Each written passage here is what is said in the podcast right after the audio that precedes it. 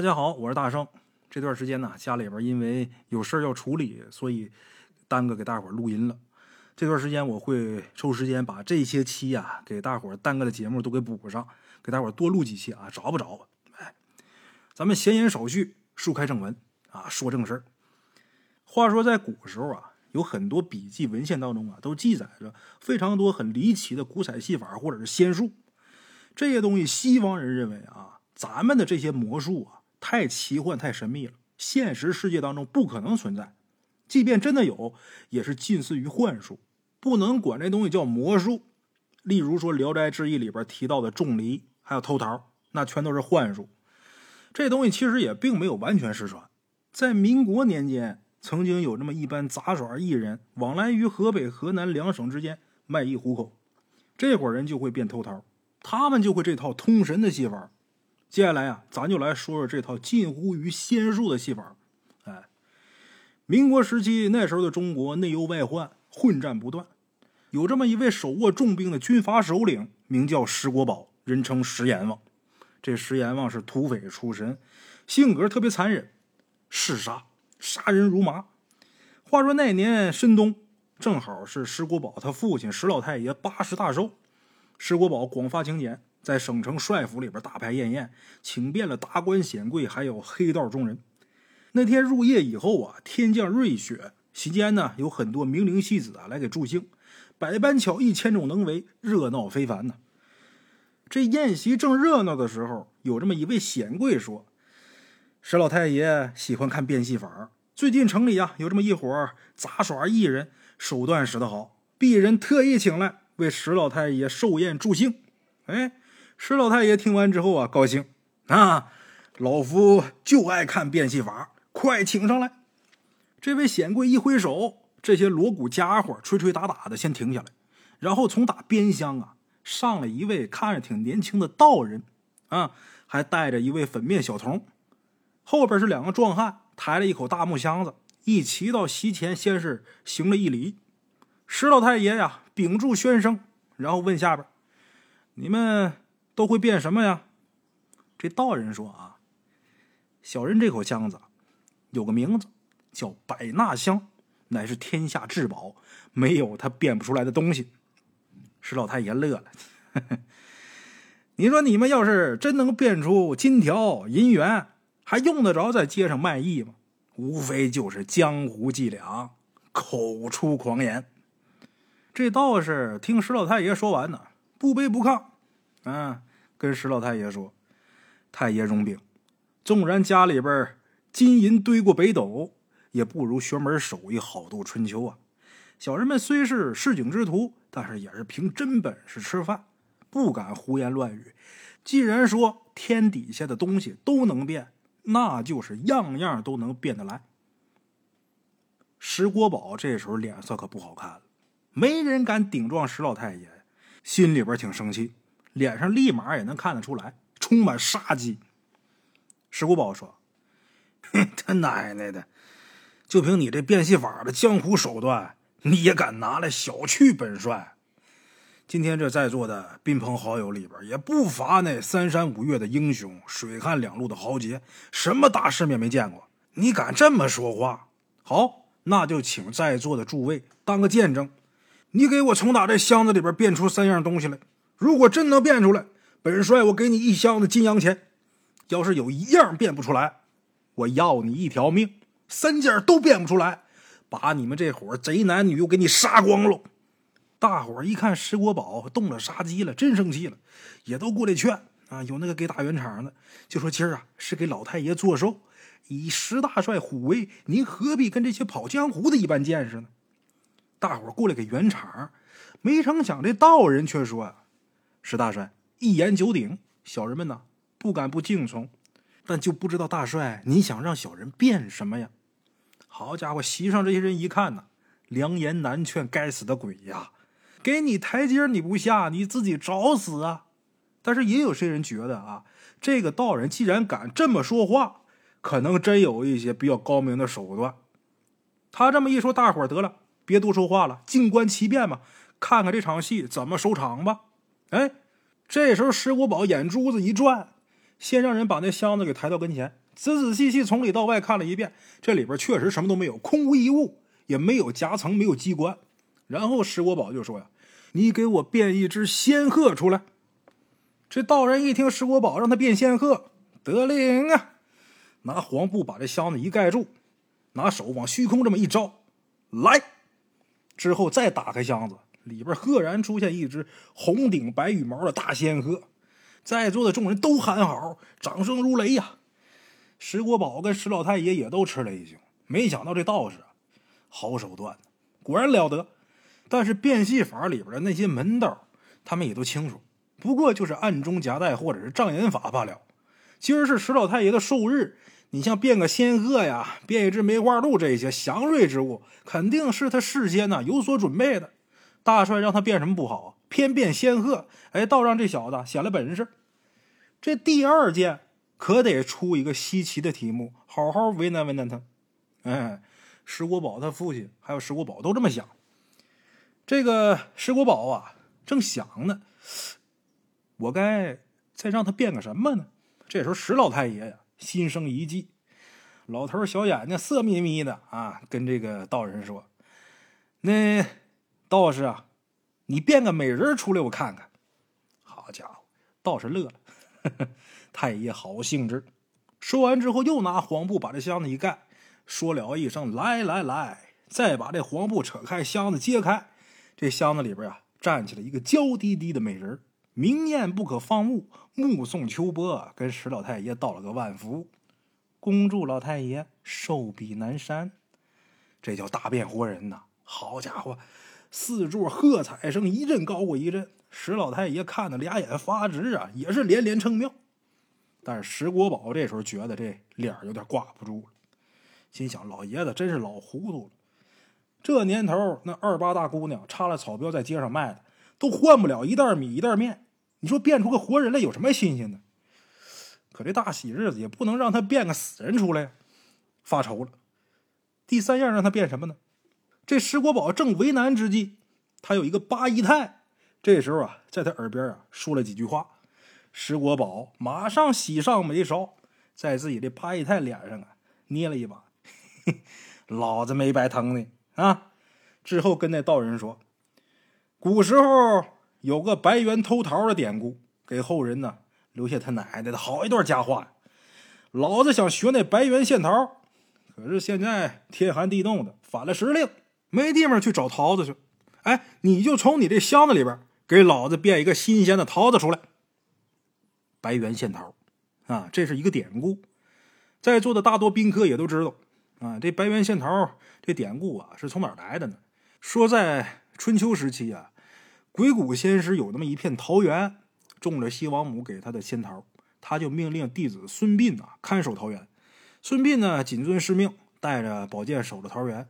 有一天呢，他就发现从打山上下来一只小白猴，这白猴呢偷偷摸摸的往这桃园里边窥探。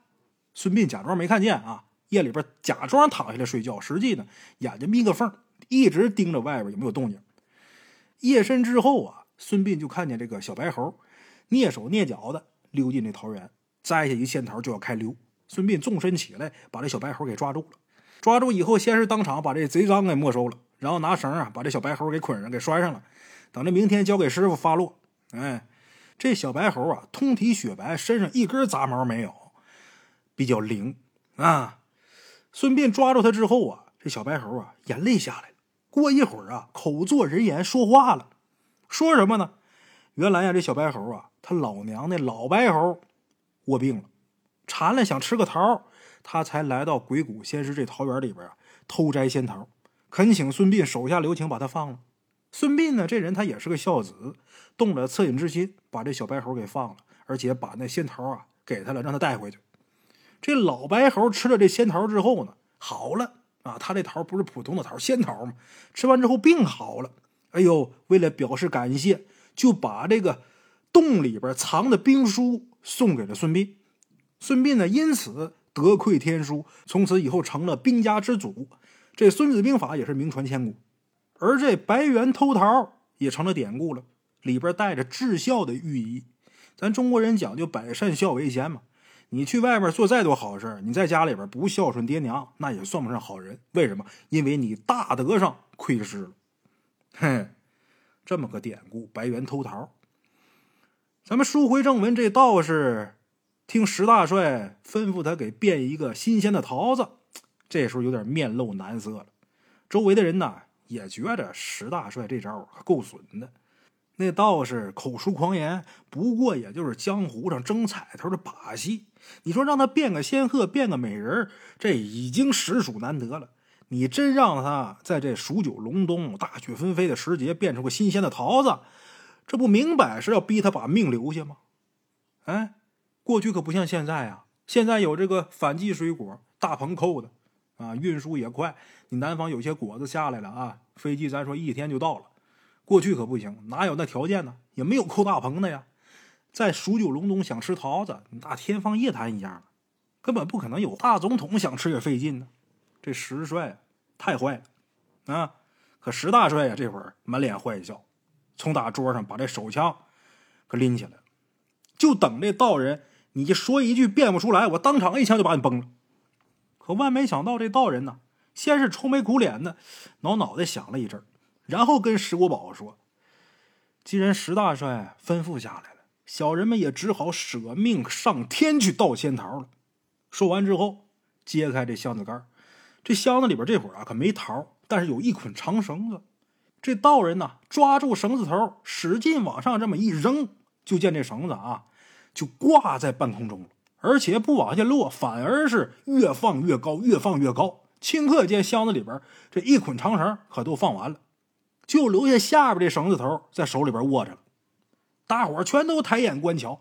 这时候天色已黑，又下了漫天大雪，天上灰蒙蒙的，什么也看不见。谁都不明白这根绳子在空中这么笔直笔直的挂着，它到底挂什么地方了？大伙全都议论：难不成还挂云彩上了吗？哎呦，这太神了！这时候这道人呐，把他那哑巴小童子给叫过来了，拿手指了指半空中。那哑巴道童啊，明白他意思，哎，顺着这绳子就往上爬，身手特别敏捷，特别轻快。感觉这小道童就跟个小猴子似的，越爬越快，越爬越快，眨眼之间不见身影。这个时候，大伙都看得目瞪口呆的，都往上看。整个帅府里边鸦雀无声，也不知道过了多长时间，突然间从打这天上啊，顺着这绳子掉下一东西，直接掉到这箱子里边。这道士啊，到箱子里边伸手把这东西捧出来，什么呢？顶枝带叶的一个大蟠桃。石老太爷活了八十岁了，没见过这么肥大饱满的桃啊！看这东西不像人间之物啊！老爷子心想：莫非这世上真有仙桃不成吗？这道人说呀：“老太爷呀，如今这时令，人间哪有桃啊？这是王母娘娘御花园当中的仙桃，凡人吃上一口，百病全消，甚至能延寿一季。”小徒可是冒死才上天盗得此桃啊！哎呦，满座宾客呀，大伙都给道贺，都说这是石大帅啊，好事办多了，为人呐又至孝，积下大德了，感动天地。在老太爷八十整寿之际吃了这仙桃，肯定能长生不老啊！这段佳话将来要是流传开来，美名必然播于四方，那世上就再也没有什么白猿偷桃什么事了。哈！石老太爷一听这也高兴啊，抱着这桃就开始啃。但是啊，老爷子嘴里边没牙，怎么啃也啃不动。石国宝同样也是特别得意，大伙捧个事儿，这话说的好听啊，觉得有面子了。顺便这台阶可就下来了，顺坡下驴，就不跟这道人呢斗气了，而且传令手下拿来重金赏。哎，就这时候，从打天上突然间呢，又掉下一个圆不隆咚一东西。大伙以为这是小道童又偷了一桃呢，谁知道凑近一看呢，都吓一跳！我的娘哎，是一颗血淋淋的人头。然后紧接着，空中接二连三的开始往下掉胳膊、掉大腿，一件一件的都落地上。这时候，这道人顿足捶胸啊！哎呦，我这徒弟呀，为了给石老太爷盗仙桃，这肯定是失手被天兵天将给拿住了，惨遭乱刃分尸啊！可怜你这自幼没爹没娘的苦孩子哦！这道人呢，在这嚎，自责，不应该把话放满了，把自己徒弟给害死了。帅府里边这喜气洋洋、的热闹的气氛，顿时就被他这一场大哭啊给弄得烟消云散。大伙儿一看这小孩儿，那岁数也就七八岁，死的这么惨，心里边也觉得不忍心，没心情啊再继续喝酒、继续乐呵了。石国宝也觉得有点别扭，就加倍多给钱，赶紧打发这道人呐，快走，别在这儿哭丧，再冲着寿宴啊！这道人呢，在大伙的注视之下，一边抹眼泪，一边收了赏钱，把这小童的胳膊、大腿这些东西啊，一一都给敛到这箱子里边了，然后把盖子给扣上。扣上之后，突然间猛的一掌拍在这箱子盖上，叫了一声：“徒弟，还不出来谢赏？”这时候就见这箱子盖啊，砰的一声从打里边被猛的给撞开了。就见刚才啊被大卸八块的那哑巴道童。周身这血迹还没干呢，但是这肢体呀，不知道什么时候已经复原如初了。就是这会儿啊，还不能弯啊，这个面目也特别的扭曲，特别僵硬，特别狰狞，看着就跟僵尸似的，从他那箱子里边啊蹦出来的啊，直接跳到桌子上，脸对准石老太爷，张嘴就说：“谢老太爷打赏。”石老太爷这会儿刚把假牙装上，正啃桃呢，没想到会有这么一出。以为是死人诈尸，或者是府里边闹妖怪了，一下就给吓翻白眼了。从哪这太师椅上可就出溜到这桌子底下了，张着大嘴呀，直挺挺的在那硬着。死不死不知道，但是这会儿胳膊腿可都不能动了。石国宝在旁边也吓得不轻，见鬼了，把枪掏出来，正要打这道童呢。霎时间，冷风袭人，府里边所有灯烛全都灭了。整个石府里边漆黑一片，伸手不见五指。黑暗当中，女人哭，孩子叫，上上下下乱作一团，也不知道挤翻多少人，踩坏多少人。等石国宝这部队举着灯笼过来之后，早就已经看不见那伙变戏法了。石老太爷由于受惊过度，就此一命呜呼。石府里边的财物也被偷盗一空。怎么回事？原来这伙变戏法的艺人呐。全是劫富济贫的侠盗，这伙人的头啊，就是首领啊。曾经在唐代的古墓壁画里边看到了这失传千年的幻术，尽得其妙。听说石国宝残暴不仁，就带着手下假扮成杂耍艺人过来搅乱寿宴，趁机把石帅府里的金银盗取一空，用以赈济黄河灾民。哎。这就是咱们今天这期大闹石帅府的全部内容啊！接下来呀，大圣再给大伙说两个我微信里的鬼友给大伙提供的真人秀的故事啊！我微信里有这么一位鬼友，他网名呢叫大左，他说他单位的老师傅和朋友啊都这么叫他。他们家呢在天津市滨海新区这边，这事儿呢是他师傅他们家的事儿。他师傅他们家啊一共有亲哥们儿，一共是哥四个，他师傅排行老三，家里边呢是农村的。先介绍一下啊，他们家大哥，他这大哥啊，也不算是出马仙，算是一个看香的吧，但是道行不太行。有一些小事呢，他可以管，但是碰见道行大的，他能看出来，但是解决不了。哎，这是老大。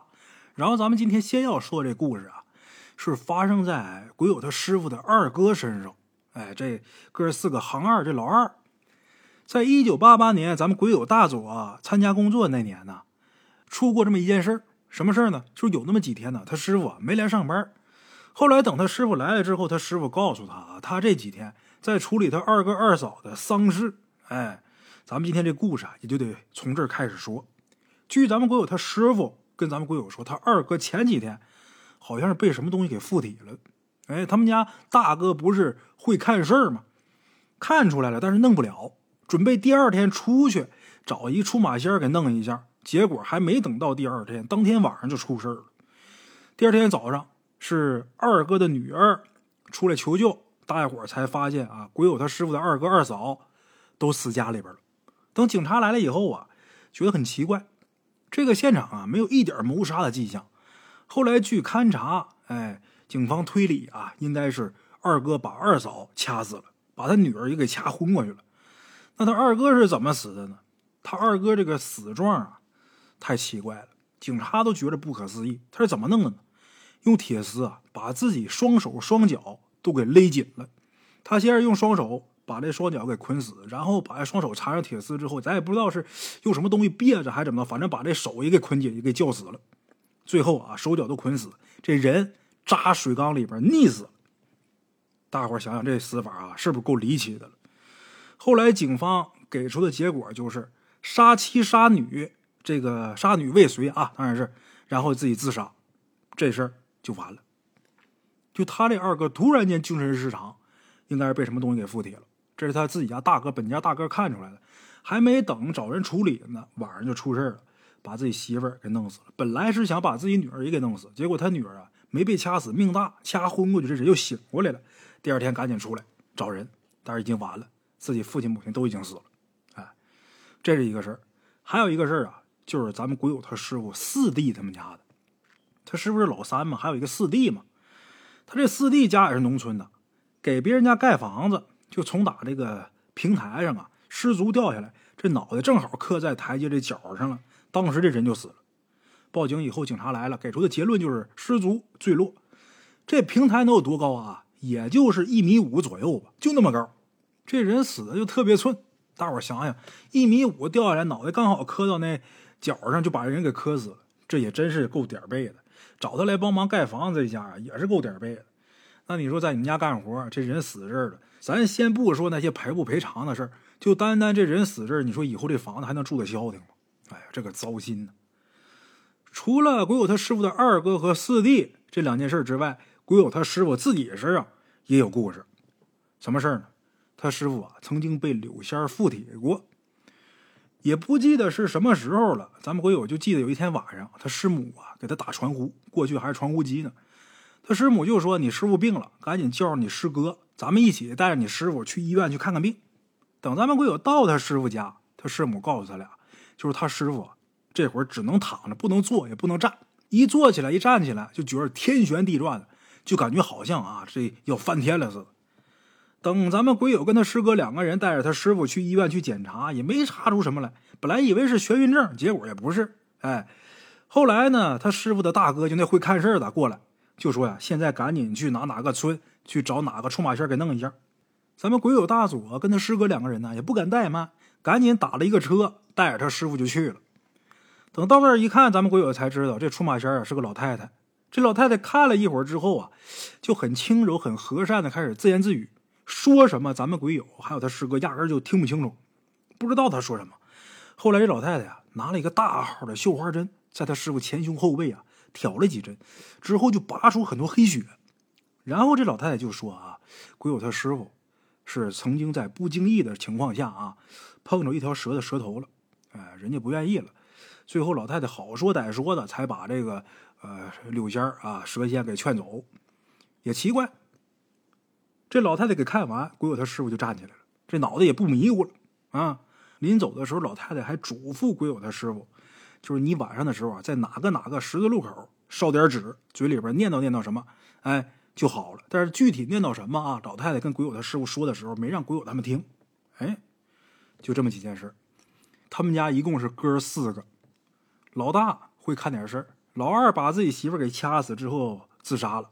老四呢，失足从打平台上掉下来摔死了。老三也碰事儿了。他们家这哥几个都不太平，啊，就老大没什么事老大本身能看见事啊。再一件事呢，就是咱们鬼友他自己身上的事他们家的事。鬼友大佐他父亲呢，在他六岁的时候呢就病故了。当时呢，他身下还有一个弟弟，他弟弟一岁，他六岁嘛。他母亲呢，含辛茹苦把这哥俩给抚养成人。在二零零零年三月份的时候，他老娘呢突发脑出血，经过四十多天的抢救和治疗，这人呢终于是恢复健康了。但是呢，留下后遗症，有点半身不遂啊。说到这儿啊，大圣得念叨几句啊。这两天不是一直忙吗？一直没给大伙录故事吗？那我到底在忙什么啊？如果要不是说今天说故事说到这儿啊，我可能也就不提这些事儿了。我不希望把我生活当中的一些琐事啊带到我的节目里边来。但是这么多天，我一直没更新。这么多好朋友每天点进来看看完之后，肯定会觉得很失望。为什么不更新呢？怎么了？弃更了？还是你不干？你转行了或者怎么样？都不是，跟那没关系。那我为什么这些天不更新啊？刚才咱们故事提到这个突发脑出血，我这两天是怎么事呢？嗯，四月十七号那天，咱家我母亲突然间就觉着啊，这个左手和左腿有点不分路，走道有点走不直，然后这人呢开始头晕，开始恶心，赶紧打幺二零，幺二零给接到医院。咱们这儿正好赶上封城，我妈在她自己那房子住，我是在我这个房子里边住，咱俩离得还挺远。我们这小区啊还封控，还管起来了，不让平时不让随便出入。哎，我赶紧给叫幺二零，幺二零把我妈接走之后啊，我想办法再往出出去到医院去啊。等到那之后一检查，怎么呢？脑梗，嗯，轻微脑梗死，他这不严重。好在我妈这恢复的比较好，心态比较好啊。但是也得在医院住院是两个星期，她一个星期是一个疗程，得打两个疗程的针，就这么的耽搁了十四天。这十四天我在医院里边照顾我妈，而且现在我们这封城，不能随便出入，包括这个病房里边都是那叫什么闭环管理呀，还什么就封闭的。反正总之你是出不了你这科室。前些天不是那么紧的时候，我还能在停车场里边给大伙还录一期。等到后边啊，就特别严。你想出这科室，那费了血劲了，又得开证明，又得这个那个的，所以这故事一直耽搁没给大伙录，就是这个原因啊。这十四天我在医院里边可遭了罪了。我妈这个轻微脑梗死啊，这个还问题不大，因为她这病灶很小，也没有出血，打这两个星期的针呐，也恢复的差不多了。现在走路什么都行。一开始去的时候也有点半身不遂，这呃半拉胳膊还有这个。这一条腿就根本就不好使，没有反应。结果打打针打了一个星期，逐渐开始恢复，哎，又好了。这是万幸啊！回来我得面南磕头，这是好事啊！老太太这个虽然说有病，但是万幸没给自己留下什么后遗症。再稍微一做这康复训练，这人也就好了。可这十四天把我折腾稀了。他这病倒是没什么，但是我妈怎么了？她有个老毛病。这老毛病是什么？以前啊，我小的时候，我爸我妈。呃，去市场卖货的时候，冬天的时候特别冷，哎，我们东北这天大伙也都知道，冬天的时候在这个雪地里边，有时候一站站半天，就受了凉了。老太太一受了凉之后吧，就总上厕所，然后精神一紧张，一上点火，好嘛，就犯这病，总跑厕所。你说以前嘛，他跑厕所他自己能去，轻手利脚，那不能折腾人。但是现在怎么了？这半身不好使啊！一开始的前七天。就就后边好使了，我也不敢让他自己去，我怕他摔跤啊。所以说他每次上厕所我都得扶着去，十分钟一趟，二十分钟一趟，多的时候可能最多一个小时。好家伙，觉睡睡不上。你我这边刚迷糊，见睡着要睡啊，那边肯定得上厕所。在医院神经内科这个病区里边，好家伙，都给我贺号了，女厕所的王者，常年霸着女厕所，整天在女厕所里边待着。知道的是扶老娘上厕所，不知道以为我变态呢。后来没办法了，我弄个床，租个床，在女厕所门口搭个铺，我就在这躺着。这个时候啊，尤其是疫情封城，你有多大能耐使不出来？没办法啊，老太太老折腾去厕所，她来回走，她也累呀。搭个床，您就在这儿歇着。你什么时候上身体这点水分排不得灵，你能回去休息了，你再进病房吧。好嘛，他进病房。现在由于这个疫情期间，别的医院不接收，都往这儿来，什么病都往这儿来。病床紧张，哎，就这些陪护啊，每家只允许一个，而且不能换护，而且没有床铺给你休息，你就是租那么个小床在走廊里边。我就搭厕所这儿了，上厕所方便了，所有人给贺号啊，女厕所的王者，定女厕所了。人家时间长了知道，一开始刚来的，看我那眼神都那样，这小伙子干嘛呀？总在厕所里边站着，还总上女厕所，而且那那那厕所里边，他都是那个。好在是那种一间间都隔起来的啊！我妈进去上厕所，这门肯定是锁着的呀。我还总得盯着，什么时候上完开门，我好接她呀。人家不知道我干嘛呀，就看这小伙总站门口往这里边看，这干嘛呢？这是变态还是怎么的？别提多尴尬了！哎，这半个月可把我给折腾稀了，所以说压根就没有时间去录节目。那微信里边什么样都有，每天催更的都有，有那说难听话的都有，但是我也不能跟人多说什么，我也不解释。就赶紧的老太太出院回家，我这好好睡了一大觉之后起来，赶紧把故事给补上就得了。哎，这两天啊，呃，时间也有了，然后耽搁的呃期数比较多，我就尽量抽时间把这些都给大伙补上啊，让大伙尽量能多听点我多说点哎，也希望大伙能理解吧。这种情况没办法。大圣我今年三十一，人到中年有些事儿是迫不得已的，所以还希望大伙多理解。以后我就尽可能的。多录一些故事，攒着。真有什么事儿的时候啊，到时候拿出来能应应急也行。我平时为什么不愿意多攒啊？因为说故事这个事儿，什么时候你说什么故事，他说出来感觉是不一样的。你要提前录出来，你再拿出放，我就总觉得不是那份儿。我总愿意说讲完之后马上发出去，说的也是热乎，大伙听着也是热乎的，我就觉得这好。嘿，但是有时候是真耽误事儿啊。闲话少说啊，不说我这些琐事，咱接着说故事。鬼友大佐，他父亲在他六岁时候去世了，他母亲一个人含辛茹苦把这哥俩给拉扯大。在两千年三月份的时候，他老娘不幸突发脑出血啊。这个事儿我不知道我分析的对不对啊？这两天我在医院这科室里边，我就分析啊，这科室里边都是呃这个脑卒中的患者，有的是脑血栓，有的是呃脑梗，有的是脑出血。我感觉这是不是就是一个病啊？这个要是轻一点就叫血栓，然后要是把这血管堵住了就叫脑梗，然后堵的特别厉害，这血管爆了就叫脑出血。应该是这么事儿，这脑出血应该是最严重的啊。大佐他妈是经过了四十多天的抢救还有治疗，这人呢终于是康复了，但是留下后遗症了，有点半身不遂，这就比较严重了。哎，咱们贵友本来想啊，等他老妈出院以后呢，去他那儿住，但是他老娘呢坚持出院之后啊要去老房子住。为什么？一是老房子是平房，平时好出来晒晒太阳、通通风；二是呢，贵友他弟弟啊还没结婚，也在老房子里边住呢。咱们贵友一想也行，也就没太坚持。啊，每天他都去老房子去看看老妈，给老妈做做饭。有这么一天呢，咱们国友正在上班呢，他弟弟啊突然间电话过来了，然后就问咱们国友你干啥呢？没事吧？妈怎么说你骑摩托碾了一个小孩的脚了呢？咱们国友一听这话就有点着急了，老太太怎么能说这话呢？